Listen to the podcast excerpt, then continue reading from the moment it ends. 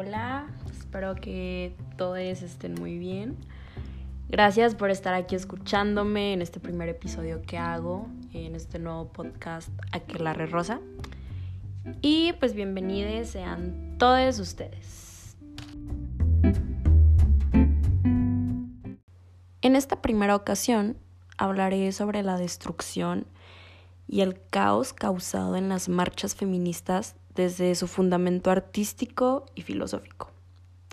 Bueno, las marchas feministas por sí solas son todo un arte, desde su historia, su estructura, sus objetivos, su método de empleo.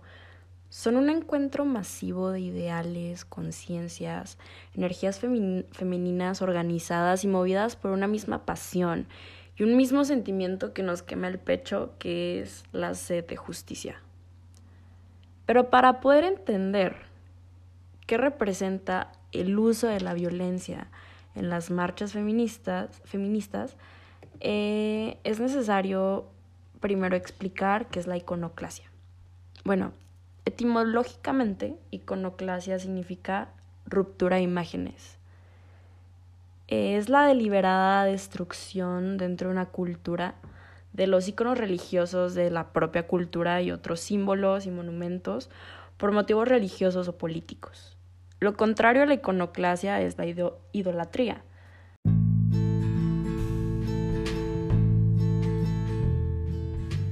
Y pues actualmente el término iconoclasia fue adaptado como una manifestación de inconformidad a nivel social y político.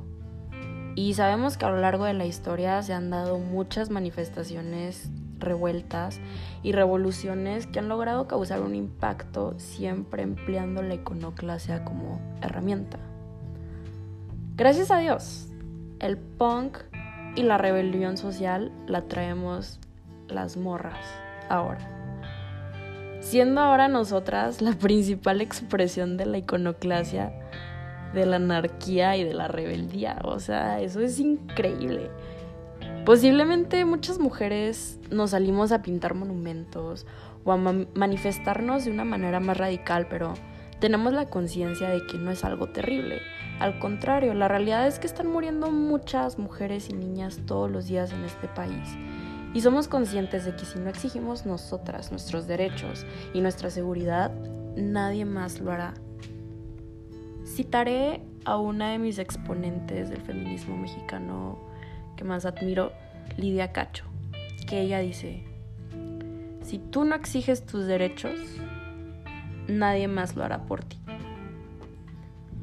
Y mira que esa frase, híjole, hasta la fecha yo creo que es lo que más me ha motivado a no callarme, a seguir exigiendo mis derechos como mujer a seguir exigiendo una vida libre y segura para todas las mujeres de este país.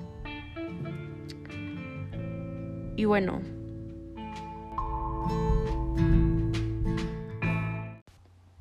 cuando empiezas a ser parte de movimientos sociales más fuertes y subidos de tono respecto al uso de la violencia en ellos, ya estás haciendo una exigencia, una demanda, ya no es solo pedir algo, sino que lo exiges y lo requieres si es necesario para que una sociedad siga funcionando. Para que exista una verdadera democracia, debe existir la conciencia de la dignidad humana. Es necesario que se respete la vida y la dignidad de las personas, en nuestro caso de las mujeres. Si no se respeta la vida de la mujer, si se le violenta, si se le mata, ¿dónde queda el progreso? No vamos a poder progresar ni avanzar nunca como sociedad si primero no cambian esos patrones y si no aprendemos a respetar la dignidad humana. Si queremos vivir en un estado democrático, libre, con desarrollo, progreso y crecimiento, es importante que haya armonía.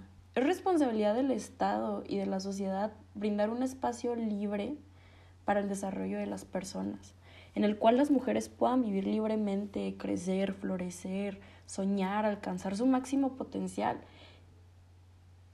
Y pues al, carecer todo este respeto por la vida y por la dignidad de la mujer, caemos automáticamente en un estado fallido. que no se va a poder desarrollar si no cambian estas cosas. Un país que nos violenta, que nos mata, que nos odia, no nos sirve. No queremos vivir en un país así. Es por eso que se dan estas manifestaciones tan radicales y no es nada más ni nada menos que el grito desesperado de miles y millones de mujeres que exigimos un cambio, que exigimos ser tomadas en cuenta y ser respetadas. Y un hecho que lo hemos visto en la historia de México y en la historia del mundo es que el uso de la violencia es necesaria para un cambio.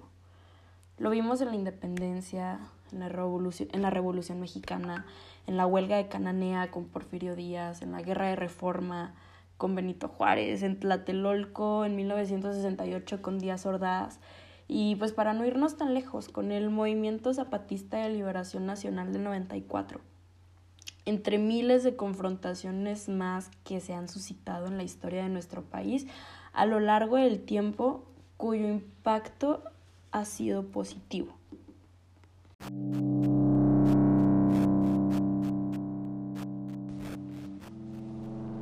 Yo creo que toda la violencia empleada en las marchas feministas es totalmente justificada.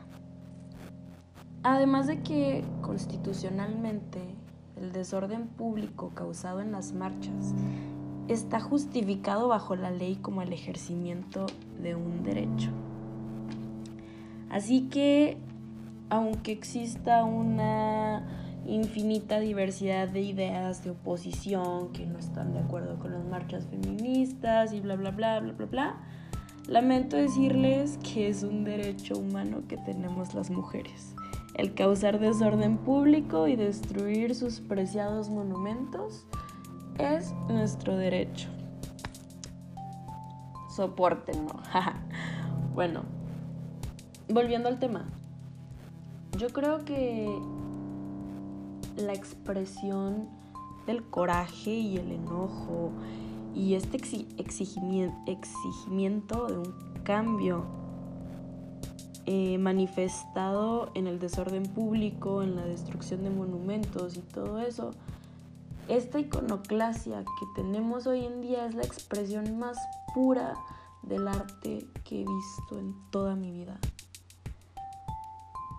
Porque al momento de que las mujeres lo expresan y este, profanan estos monumentos y profanan las instituciones y los edificios, están queriendo transmitir un mensaje que les está saliendo desde el fondo del corazón que lo están haciendo con todo el sentimiento del mundo, con el fin de hacernos llegar ese mensaje y ese sentimiento a nosotros de la misma manera. Y así ir despertando las conciencias de todas las personas que estén ahí presentes manifestando esos actos. Y creo que es de gran importancia destacar y concientizar en el impacto histórico que esto está teniendo en nuestra generación. Todas estas manifestaciones de desorden público que estamos viendo va a estar en los libros de historia, va a ser con lo que se va a recordar a las mujeres de nuestra generación en un futuro. Estamos siendo partes de un movimiento histórico bien cañón. ¿Cuándo? ¿Cuándo en la vida había pasado que las mujeres, que las morras, fuéramos las que trajéramos ahorita todo el boom, toda la rebeldía, toda la, toda la anarquía, todo el punk? Nunca. Y qué chingón, qué chingón poder ser parte de esta transición y esta etapa histórica que estamos presenciando. Y qué mejor que tomarla de la mejor manera, sumarse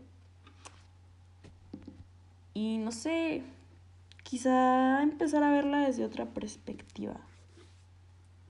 Así que yo invito a las mujeres que están escuchándome, hombres, amigues, todos los que me estén escuchando, a que se dejen llevar por este sentimiento, por ese sentimiento que estas marchas y todos estos movimientos y toda esta iconoclasia busca transmitir.